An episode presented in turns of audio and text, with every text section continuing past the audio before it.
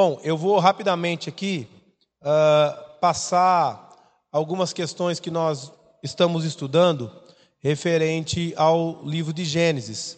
Uh, questões que nós conversamos a semana passada, uh, retrasada na verdade. Eu vou rapidamente aqui fazer uma recapitulação para aqueles que não participaram da aula e também para aqueles que participaram, mas já faz duas semanas e às vezes uh, cai aí no esquecimento, ok? Então o que, que a gente viu? Acho que não está indo, tá, agora foi. Uh, a gente viu que de Gênesis, o versículo 3 até o versículo 31, a gente tem ali, na verdade, uh, o que nós chamamos de organização e habitação, ok? Uh, os três dias ali da organização, os três dias da habitação, e o que está no centro é o dia do descanso. Aí depois também nós falamos sobre. Não está indo de novo. Será que é porque está longe? Aí, foi. Beleza. Uh, trabalhamos a questão desse versículo bíblico. Volta aí, Gabriel, para a minha imagem. Não está indo aqui, não. Eu vou pedir, você vai passando aí, porque aqui, por aqui não está indo. Uh, pode passar. Isso. Trabalhamos essa questão, se realmente uh, os seis dias da criação foram seis dias literais, porque muitos falam, ah, não é seis dias literal, porque para Deus uh, um dia é como se fosse mil anos, tal, tal, tal, tal. Não, é seis dias literal, por quê? Porque uh, o termo ali, uh, ion, que é o termo que se refere a dia, ele é precedido por um numeral primeiro, e ele é também uh, post sumiu a palavra. Ele é seguido pela expressão tarde e manhã. Então, são duas maneiras de enfatizar um dia de 24 horas. Então, realmente, foram seis dias. E Moisés ele está sendo assim enfático. Ele está mostrando que tanto foi um dia de 24 horas que ele usa as duas maneiras de enfatizar dia de 24 horas. Ele usa o numeral e ele usa a expressão tarde e manhã. Ok? Pode passar, Gabi. Uh, no próximo aí nós falamos sobre a voz de comando, a expressão e disse Deus, uh, que indica aí uh, o desejo de Deus de, de, de se expressar, de falar, tal, tal. E por fim, nós terminamos falando sobre a motivação de Deus, que a motivação de Deus é manifestar o seu amor, manifestar a, a, sua graça, ok? Então agora nós vamos dar continuidade e falar um pouquinho sobre a, a criação da natureza, ok? Uh, pode passar, Gabi, por favor. Pode passar isso aí também? Aí, a natureza. Então a frase que aparece que a terra produza nos mostra que é a primeira vez que se utiliza algo como fonte criadora.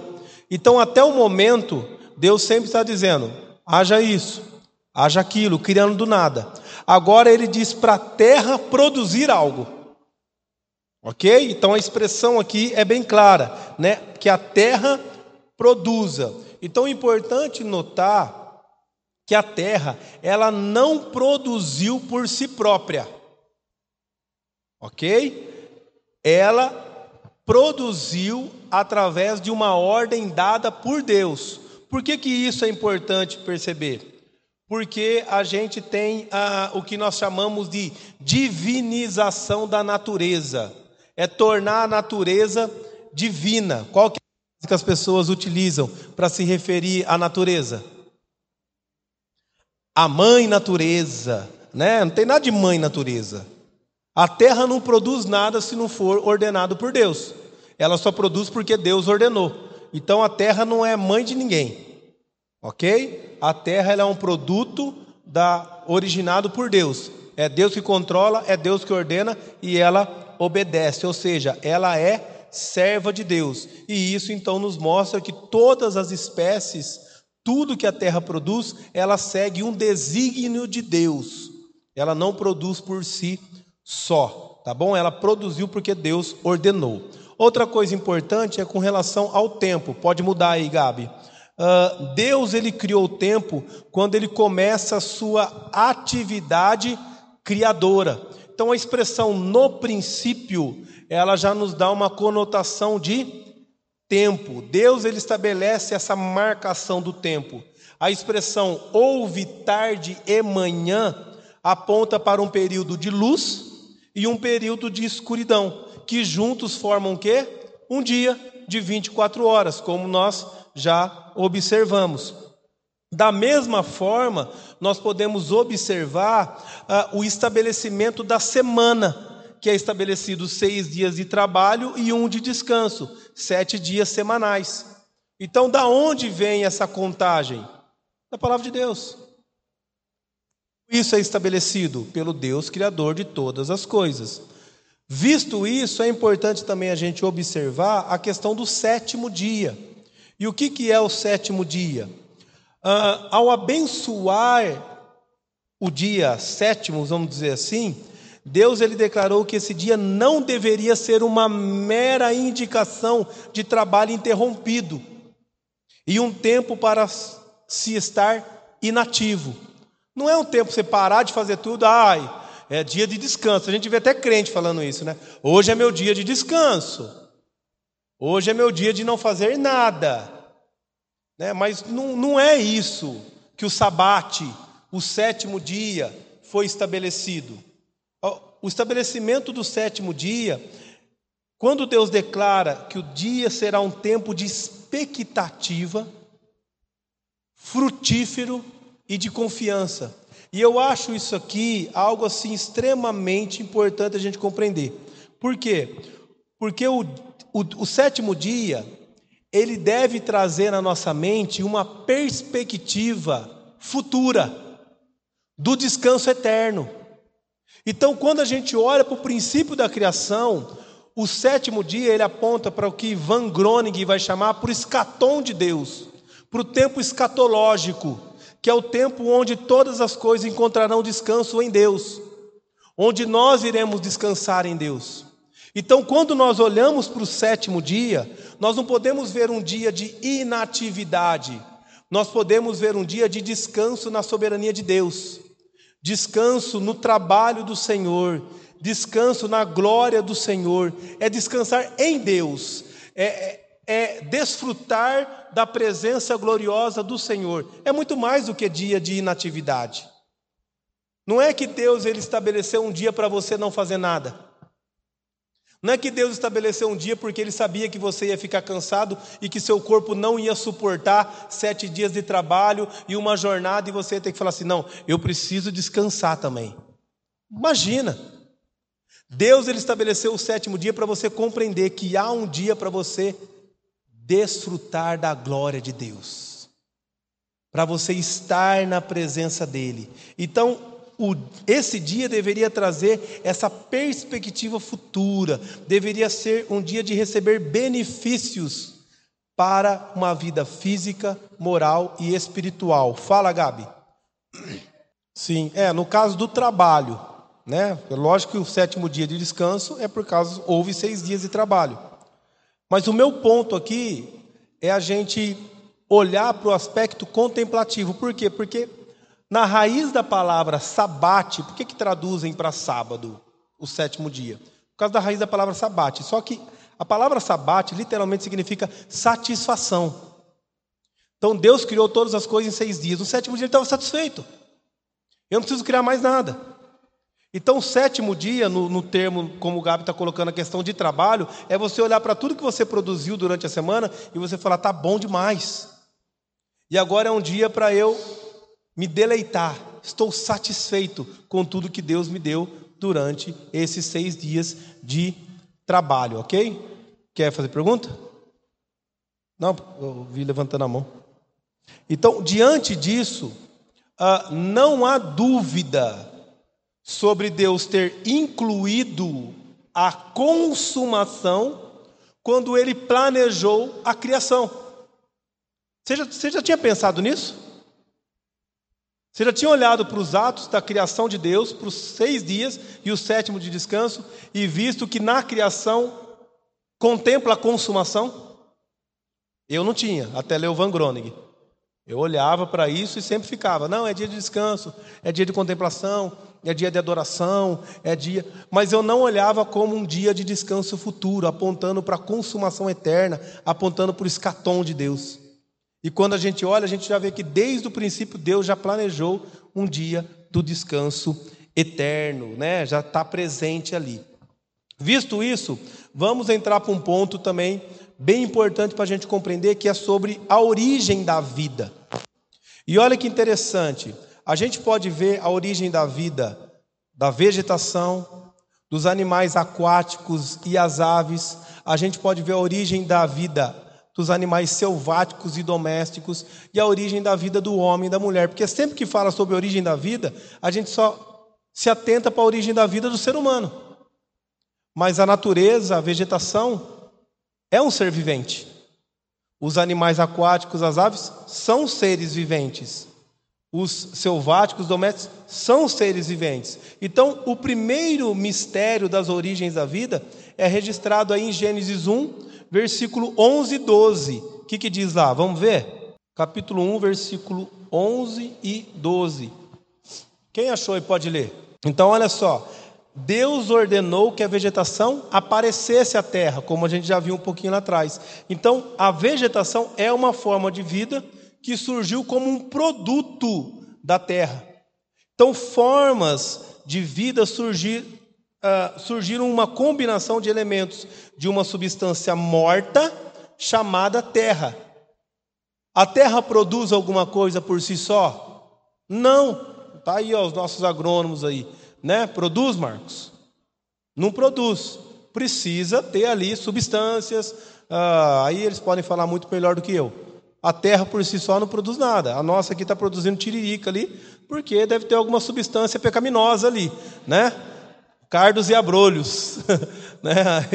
Está produzindo isso. Mas enfim, o que você, se você semear, você vai colher. E a terra, ela produziu porque Deus ordenou. Então, este milagre não foi mais realizado desde o tempo da criação de uma terra morta produzir. Você precisa trabalhar a terra. Por quê? Por causa da queda a terra não produz mais por si só. Agora você vai comer do suor do teu rosto. Agora você vai ter que arar a terra. Agora você vai ter que fazer o negócio produzir. Porque terra morta não produz mais nada. Deus remove a bênção dele. Origem da vida, ainda, o segundo e grande mistério da origem da vida é registrado em Gênesis 1, do 20 ao 21.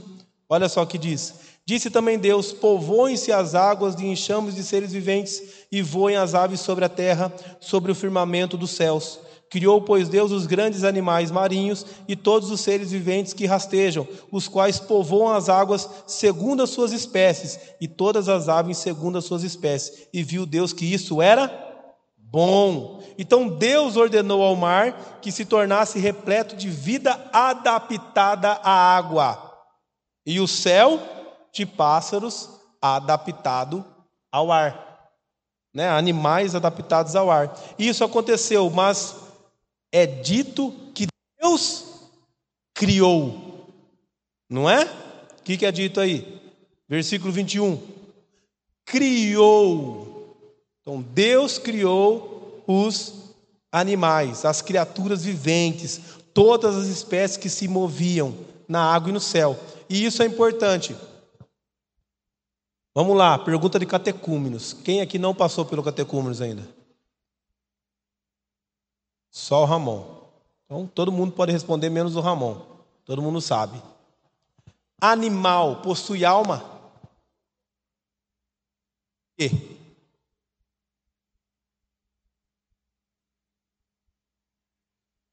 Oi? A alma vem do sopro de Deus, tá? Mas por que, que o animal ele não recebe esse sopro de Deus. Lembra lá da expressão? Tricotomia, três elementos. Dicotomia, dois elementos. E unicotomia. Os animais são seres criados de uma vez. Então, cachorro não vai para o céu. Tá? Não tem céu de cachorro, não. Se o cachorro morreu, morreu, filho. Acabou. Tá? O gato foi atropelado na rua, morreu, acabou. Não tem o que fazer. Não existe isso. Isso aí é coisa de espiritismo. E tem muito cristão trazendo isso aí para dentro da igreja evangélica. Estão né? fazendo até culto agora para cachorro. Né? É uma aberração. Aí depois a gente critica, os hinduístas que fazem culto para os ratos, os indianos que cultuam as vacas. Aí você pega os crentes cultuando, fazendo culto para cachorro. Tem que bater de cinta, né?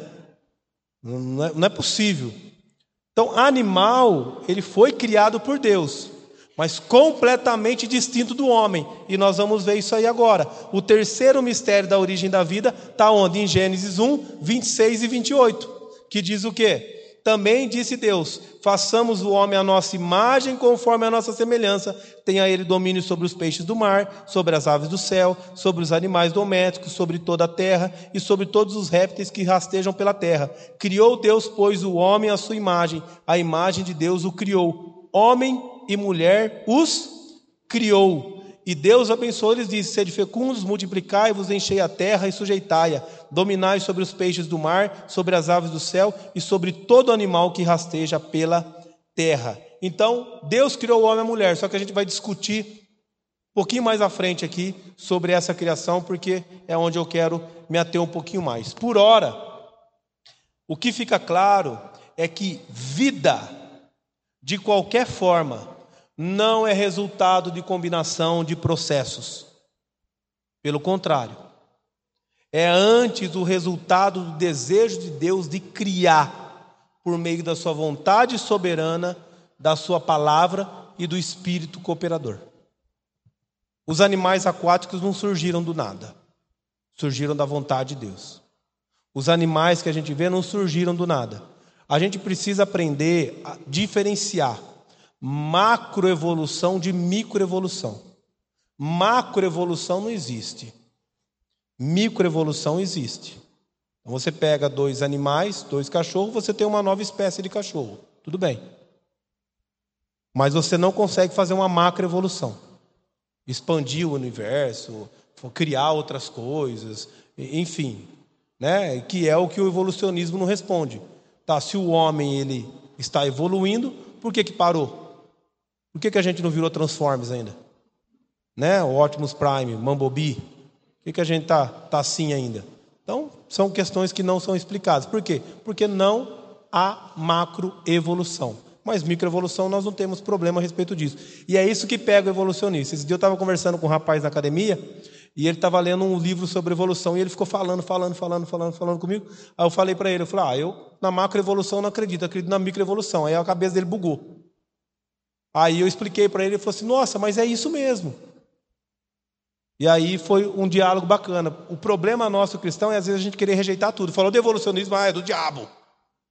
A gente já quer rejeitar o negócio. Existe a evolução? Existe. A micro. A macro, não. Tá?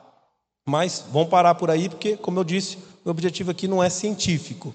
Tá? Vamos falar sobre um ponto muito importante: criação do homem e da mulher. Ok? Põe para nós aí, Gabi, por favor. Uh, olha só. Uh, há dois relatos da criação do homem e da mulher. Um relato que nós chamamos relato geral, que ele é seguido pela ordem da criação, que está lá em Gênesis 1, do 26 ao 31. Ok? A gente só tem ali dizendo aí, criou Deus o homem e a mulher, tal, tal, tal, tal, tal, tal, sexto dia. E aí a gente tem um relato específico explicando como o homem foi criado e como a mulher foi criada em Gênesis 2. Então nós temos dois relatos da criação do homem e da mulher. Por quê? Porque é algo extremamente importante. É o ápice da criação. Então agora, o, o escritor aqui, ele está dando uma ênfase. Ele está mostrando, olha, Deus veio criando todas as coisas. Por quê? Ele está mostrando para o homem, para o povo judeu que havia saído lá do Egito, como eles foram criados, como que Deus os estabeleceu. Ah, no entanto, antes de entrar na exposição desse texto aqui, deixa eu resumidamente fazer aqui umas observações sobre estudiosos que enfocam na revelação geral de Deus quanto à criação. Ah, olha só, eu não sei se tem slide aí, ô Gabi. Pode mudar aí só para eu ver. Eu acho que não é esse aí. Não. Ah, eu tenho anotado aqui, ó. A gente tem três vertentes que crê que Deus criou o homem e a mulher. Só que eles olham de maneiras diferentes. Então nós temos, por exemplo, os, os evolucionistas teístas. Eles creem que Deus criou o homem, mas através de um processo evolutivo. São cristãos. Então, por exemplo, eles sustentam que Deus fez o cosmo vir a ser, a existir, Deus criou, e então usou um desenvolvimento evolucionário por meio de um período de milhões de anos, durante o que eles chamam de Homo sapiens. E aí eles vão ter os seus estágios. São cristãos. Eles creem num evolucionismo teísta. Uh, há vários teólogos que defendem isso. Nós temos um outro grupo que são os criacionistas progressistas. Eles enfatizam a criação de várias formas de vida, mas também considera que longos períodos de desenvolvimento progressivo eles ocorreram entre os atos da criação. Então, a criação ela foi longos períodos progressivos, não foi assim. Deus foi lá, fez o homem do pó da terra, soprou nas narinas e o homem teve vida e agora, vamos lá, vida que segue. Não. Foi um processo também, ele está quase andando junto com os evolucionistas teístas. E tem, por fim, o criacionista, que ele defende e enfatiza que as atividades criadoras de Deus, reveladas nas Escrituras, mas dá pouca atenção ao que os estudiosos têm escrito no campo científico. E esse é o problema do criacionista. Ele, ele se nega olhar também para o âmbito científico da criação. E esse é um grande problema nosso como cristão. Por mais que eu digo para vocês que o meu objetivo não é ficar trazendo argumentos científicos, primeiro é que eu não tenho competência para isso. E aí eu vou ficar aqui viajando na maionese. Há pessoas muito mais competentes, que nem, por exemplo, Adalto Lourenço, que é um físico cristão. Eu sigo ele, gosto muito de ouvi-lo. Cara, ele nada de braçada. Mas eu não tenho essa competência, minha competência é teológica. Então eu vou andar na minha competência. Mas eu não posso, de modo algum, negar os relatos científicos que comprovam a criação de Deus. E esse é um grande problema, muitas vezes, do cristão. Ele não consegue dialogar com o mundo que o cerca, porque ele é um negacionista quanto à questão da ciência. Tudo que é científico é do diabo. E não é, irmãos. A ciência é de Deus. E a ciência nos ajuda a compreender a palavra de Deus. Ok? Então, a intenção ah, aqui é a gente compreender um pouquinho a, a criação do homem e da mulher, conforme o que as Escrituras dizem. Vamos então observar. Uh, pode colocar agora aquele slide para mim, Gabi. Olha só. Uh, o anúncio da intenção divina. Então, em Gênesis 1, 26, o que é dito lá, amados? Isso, se você observar aí, você vai ver que o haja de todos os atos da criação anterior foi substituído por façamos. Agora aqui não, não é utilizado mais o haja luz, haja isso, haja aquilo. Agora aqui você vai ver Deus dizendo o seguinte: façamos. Agora, olha que interessante, aqui também há várias discussões. Importante a gente compreender. Segundo Bruce Walk e Kate Frederick, o verbo façamos não se refere à Trindade. O verbo façamos se refere a uma conversa de Deus com os anjos. Deus está conversando com os anjos e dizendo: Olha, vamos fazer o homem a nossa imagem e semelhança. No entanto, eu discordo dessa interpretação completamente. Mas é um grande comentarista que muitos utilizam para a interpretação bíblica. E a gente tem que tomar muito cuidado. Por exemplo, esse comentário é o primeiro comentário que aparece quando você abre o programa bíblico Logos. É de grande relevância esse comentário. Mas aqui ele pisou no tomate. E pisou feio. Porque, olha só, uh, em nenhum momento da criação nós observamos os anjos envolvidos. Deus vem criando todas as coisas. Aí chega na hora de fazer o homem, ele chama os anjos, e aí, vamos dar uma forcinha aqui? É muito para mim. Vamos fazer parceria aqui? Não, não dá para, né? Aí a gente vai ver, por exemplo, Wolfgang Músculos, que é um grande teólogo uh, na, na, na era da reforma do século XVI, ele diz que é um absurdo defender que Deus está falando com os anjos como se ele desejasse empregar os serviços angelicais ao criar a humanidade.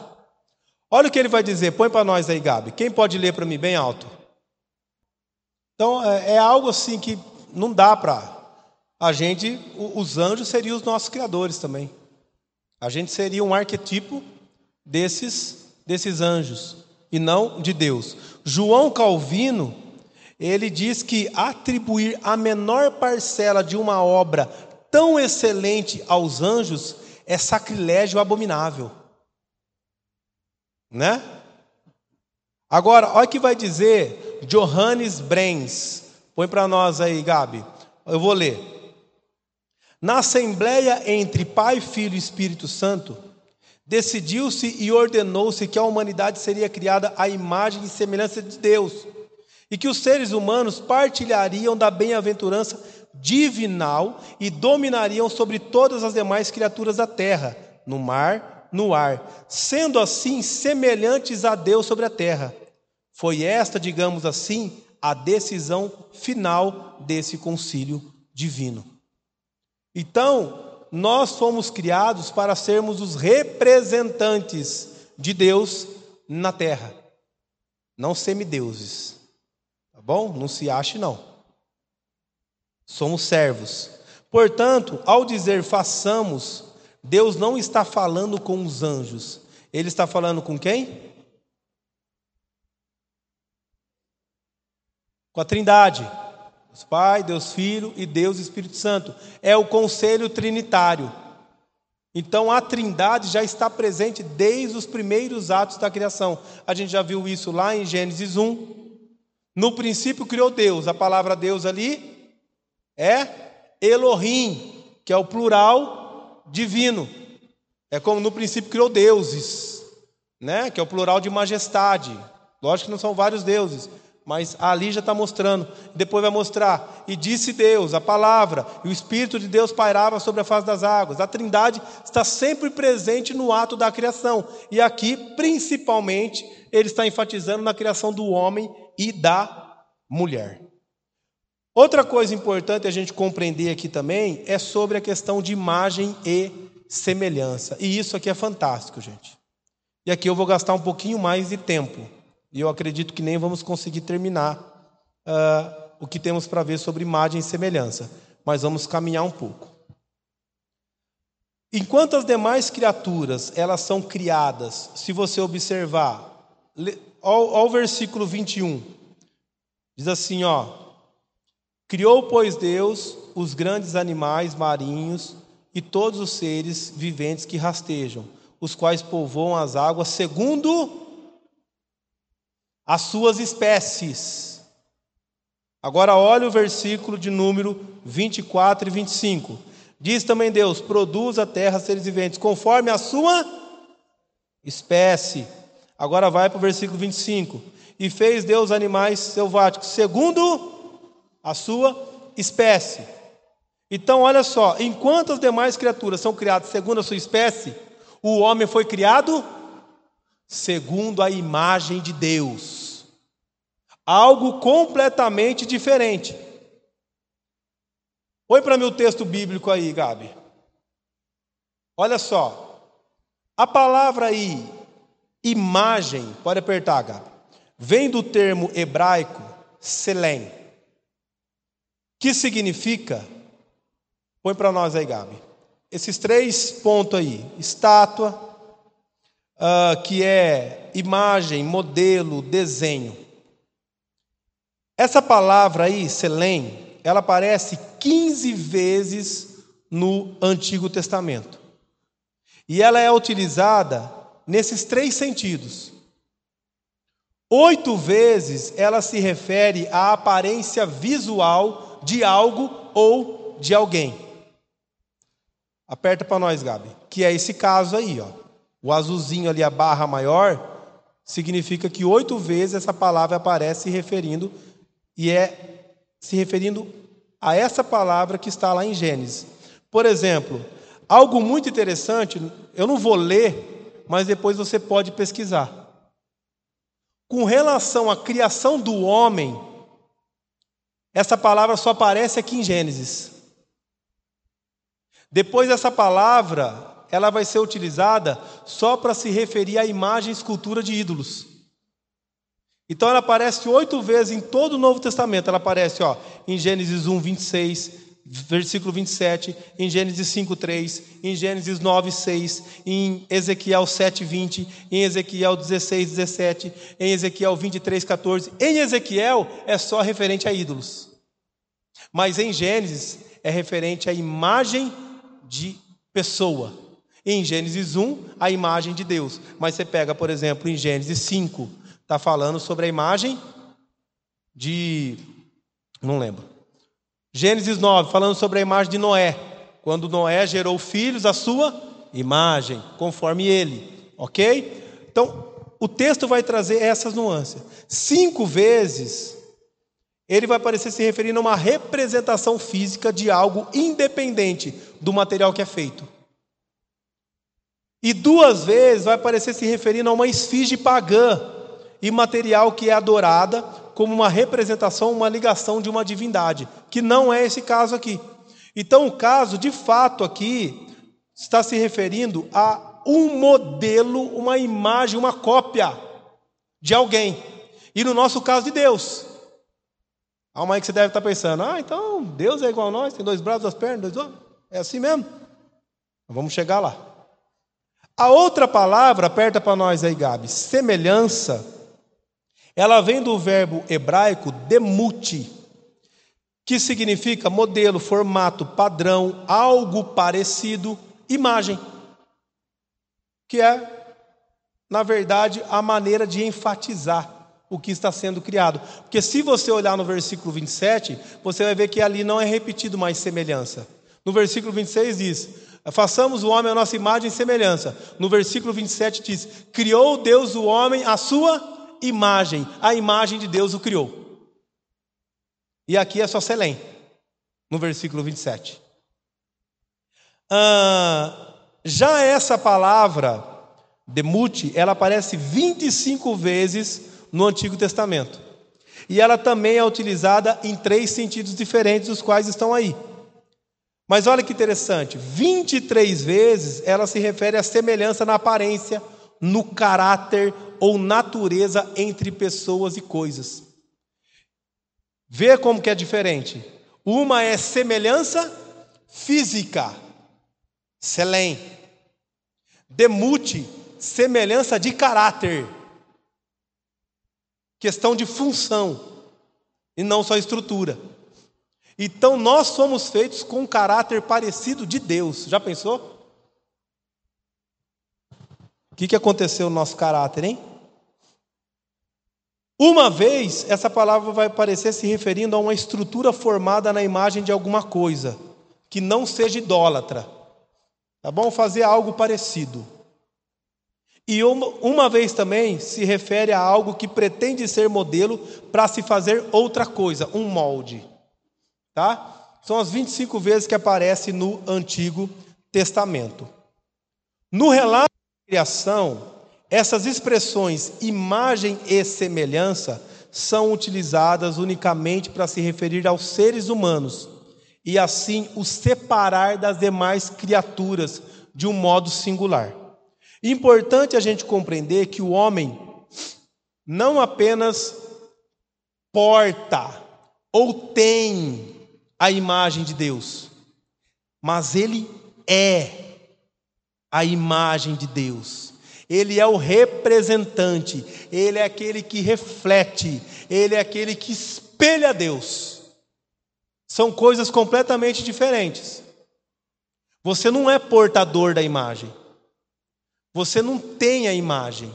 Quando nós olhamos uma pessoa na rua, ela é imagem e semelhança de Deus. E são essas duas coisas que nós vamos compreender. Põe aí para mim, Gabi. Primeiro, o nosso papel é refletir, ou seja, na criação do homem, Deus revelou-se a si mesmo de modo singular, fazendo alguém que era uma espécie de imagem de si mesmo refletida no espelho.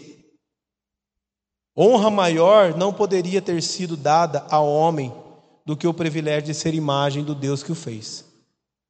Será que existe honra maior? Você é imagem de Deus. Muitas vezes, a gente vê nas Escrituras uh, referência a, a Deus com expressões antropomórficas. Deus é espírito, mas muitas vezes a gente vê falando a mão de Deus, o dedo de Deus, a voz de Deus. Por que que Deus nos deu ouvido?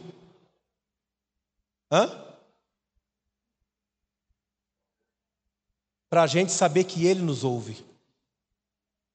Por que, que Deus nos deu a voz? Para a gente saber que Ele fala. Para que, que Deus nos deu mão?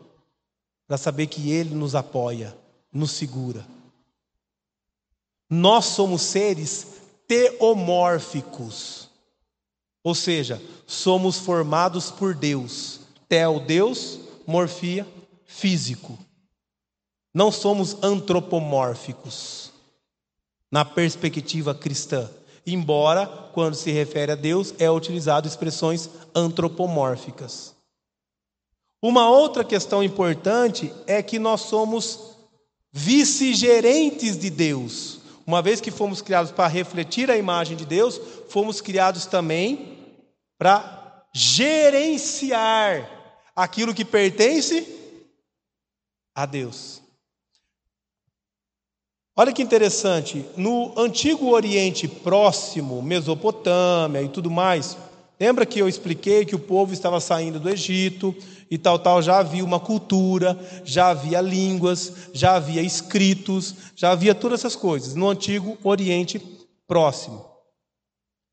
Cria-se amplamente nesse período que o espírito de um Deus vivia em qualquer estátua ou imagem de Deus, ou de algum Deus, como resultado de que a imagem podia funcionar como um tipo de representante ou substituto do Deus, onde quer que fosse colocada.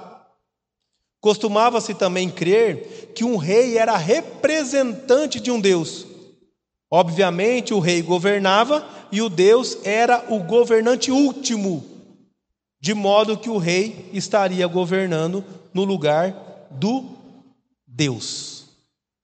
A perspectiva hebraica ela produz uma diferença distinta a essa cosmovisão. Por quê? Porque nos textos do Antigo Oriente Próximo, somente o rei é a imagem de Deus ou uma estátua. Na perspectiva hebraica, cristã bíblica, isso é democratizado e todo ser humano é imagem de Deus. Então, eu, você, seus filhos, as pessoas que estão lá na rua, as pessoas que muitas vezes te ofendem, as pessoas que são ofendidas por você, é imagem de Deus. Por isso que nós não temos o direito nenhum de ofender qualquer ser humano, de agredir qualquer ser humano, de atentar contra qualquer ser humano, porque ele é imagem de Deus. Ele pode estar perdido, completamente, mas ele não deixou de ser imagem de Deus. E eu vou mostrar isso, porque a gente tem na nossa mente que por conta do pecado nós deixamos de ser imagem de Deus. Isso é um conceito errado da falta de compreensão de estrutura e função. No que, que foi afetado? Mas a nossa estrutura, ela não muda. Nós somos imagem e semelhança de Deus. Então, vamos ver isso aí para a gente encerrar. Aspecto estrutural e funcional do ser humano. Algo importante é pensarmos o que o homem é. Aspecto estrutural, o que eu sou. Já fizeram essa pergunta para você? Quem é você? Né? Quando a gente vai fazer entrevista de emprego, a maioria das vezes, me defina. Você já respondeu? Eu sou semelhança de Deus. Quando perguntam quem é você, você fala: Ah, eu sou muito competente, eu, eu sou trabalhador, eu gosto. Eu não perguntei o que você faz, eu não perguntei o que você gosta, eu perguntei quem você é. Ah, eu sou filho do fulano. Eu não perguntei quem é teu pai, quem é tua mãe, eu perguntei quem você é. Sua estrutura. A gente tem dificuldade porque a gente tem problema de identidade. Quem é você? Eu sou imagem e semelhança de Deus. Isso é estrutura. Ok? Nós também precisamos entender o que o homem faz. Aí sim, o que você faz? Isso é aspecto funcional. Por que, que é importante a gente compreender estrutura e função? Porque esses dois aspectos estão envolvidos na criação do homem tanto a estrutura como a função. E olha que bacana. Eu tô com gripe, viu, gente? Não é Covid não, tá? fiz exame, tá tudo certo. Tudo 100% aqui. Tá bom? Mas o, o sorvete, a piscina, a chuva do acampamento abaixou minha imunidade, tá? Mas graças a Deus não é Covid. Diversos termos têm sido utilizados para se referir a estrutura e função. Às vezes você vai ler outros teólogos, eles vão trabalhar, o conceito é o mesmo, mas os termos são diferentes. Por exemplo, uh, Bavinck e Berkoff, eles trabalham lato e estrito. Lato, estrutura, estrito, função. Uh, o Brunner, ele trabalha imagem formal, imagem material. O Hendricks Berkoff, que não é o mesmo Berkoff, ele trabalha substância e relacionamentos. Já o David Carnes, ele trabalha dom e criatividade. Eu prefiro estrutura e função. Eu acho mais fácil ser trabalhado. Quem trabalha esse termo estrutura e função é o. Deixa eu ver o nome aqui do peão aqui. Isso sumiu da minha cabeça. Anthony Hockman, ok? Uh, um livro muito importante, da onde eu, eu, eu também tirei essas ideias e eu li, é o livro dele, Criados à Imagem e Semelhança. Eu até faço uma citação aí, depois vai mostrar a capa. Vamos entender. O aspecto estrutural, já está aí, ó. Se refere às faculdades intelectuais. Aquele ali é o finalzinho da, da fala aqui, mas presta atenção para você não ficar lendo ali e perder aqui. O aspecto estrutural se refere às faculdades intelectual e racional, que nós pensamos aspecto estrutural.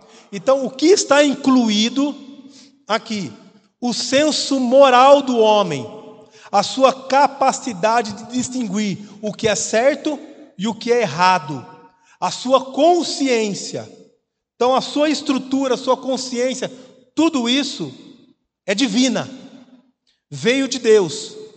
Também aqui inclui a capacidade para o culto religioso o que Calvino chama de sensus divinitatis. O senso de Deus que habita no coração de cada homem já foi embutido na estrutura do homem. Por isso que Agostinho vai dizer que o homem nasce com o vazio do tamanho de Deus, que só pode ser preenchido por Deus. Todo mundo tem um senso do divino. Todo mundo busca um divino. Mas por quê? Porque a sua estrutura é o sensus divinitatis. Ele nasce com isso, na sua consciência.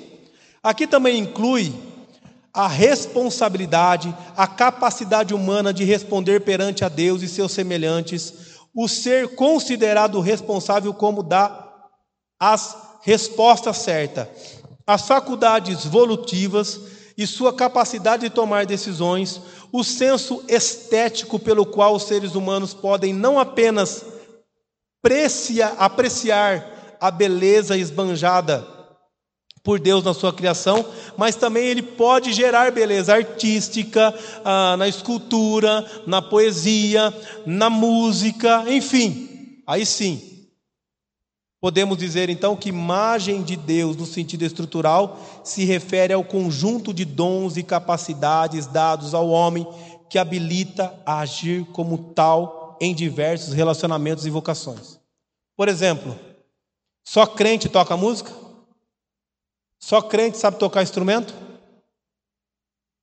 Isso é estrutura. Isso não se perde na queda.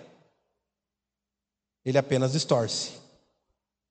De vez de ser usado para adorar a Deus, agora é usado para outras coisas, mas não perde. Ele permanece ali. A estrutura é a mesma. Ela só está desfigurada mas continua sendo imagem e semelhança de Deus. O aspecto funcional consiste em verdadeiro conhecimento de justiça e santidade. Diversos teólogos têm descrito esse aspecto de várias maneiras, como a ação do homem no sentido de dar resposta correta a Deus. Brunner fala isso. Ou viver em amor para com Deus e para com o seu semelhante. Otto Weber diz isso. Viver no relacionamento correto com Deus, com o seu próximo e com a criação. Hendrikus Berkoff diz isso. Ou como santificação corretamente visível. Assim, põe para nós, Gabi, por favor. A imagem de Deus no sentido funcional significa o agir apropriado do homem em harmonia com a vontade de Deus para ele. Amados, esses dois aspectos andam juntos: estrutura e função.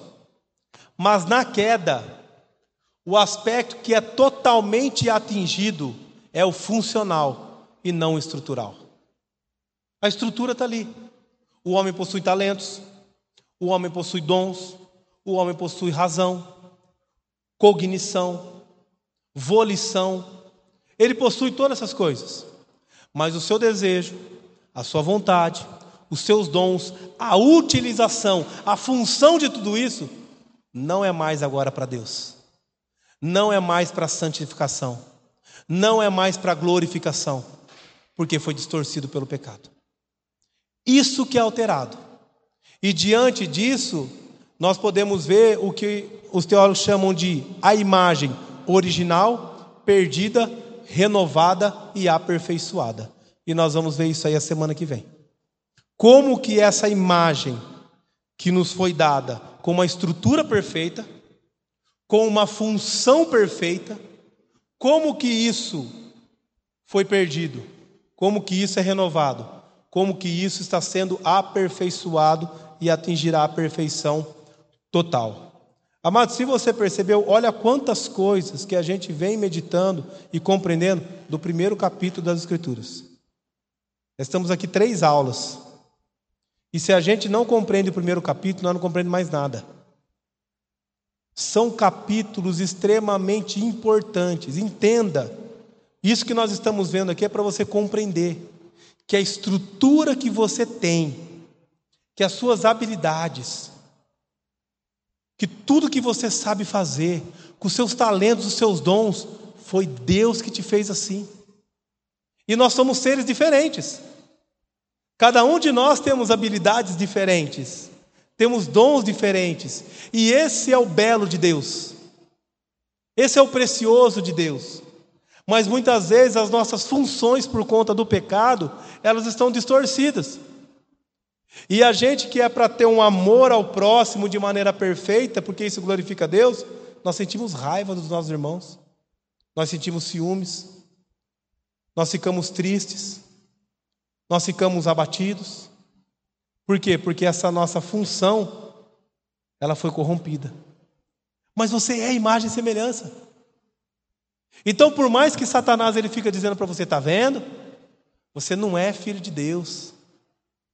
Você não é digno. Isso é uma mentira. Você é belo, bela, criado de maneira perfeita. Criado de maneira perfeita. Você é imagem e semelhança de Deus. As suas funções foram pervertidas, mas em Cristo elas são restauradas. E é isso que você precisa compreender. Quando você olha para uma pessoa lá fora, antes de você julgar ela, entenda, ela é imagem e semelhança de Deus. Mas a gente faz isso. Não tem jeito. Quantos aqui estão julgando Putin? Né? Ah, porque não joga uma bomba lá na cabeça dele? É, eu fiz isso. Até agora. Esse, falar a verdade, é o meu desejo pecaminoso. Né? Mas quanto nós oramos para o Putin converter? Ir lá pedir perdão para o presidente da Ucrânia? Pedir perdão para as famílias das pessoas, das vítimas que acabaram morrendo por causa das bombas que ele jogou lá na Ucrânia? Você fez essa oração? Eu confesso que eu não fiz. Porque a gente não pensa que o Putin é a imagem e semelhança de Deus. A gente vê muitas pessoas dizendo o quê? Que ele é o Satanás. Mas todo ser humano foi feito imagem e semelhança de Deus. Todos. Mas infelizmente, as funções dele, o propósito dele está pervertido. Ele está buscando a glória própria, ele está buscando o reinado, uma dinastia maior e não a glória de Deus. Então ele precisa ser renovado, transformado. E assim são outras pessoas. Eu gosto de pensar assim e gosto de olhar para as Escrituras assim, porque quando nós olhamos, nos leva a enxergar o próximo com amor, com piedade, com misericórdia, que é a maneira como Deus nos olhou é a maneira como Deus nos olha. Porque eu e você também estávamos completamente perdidos. Não é assim que diz lá em Efésios capítulo 2? Estando vós mortos nos vossos delitos e pecado, ele vos deu vida. Pela graça sois salvos, e isso não vem de vós, é dom de Deus. Então isso aconteceu comigo e com você. Deus nos amou, porque somos imagem e semelhança de Deus. Então olhe para o próximo e entenda. Ele é a imagem. Está desfigurada, mas ele continua sendo imagem e semelhança de Deus. Amém, queridos?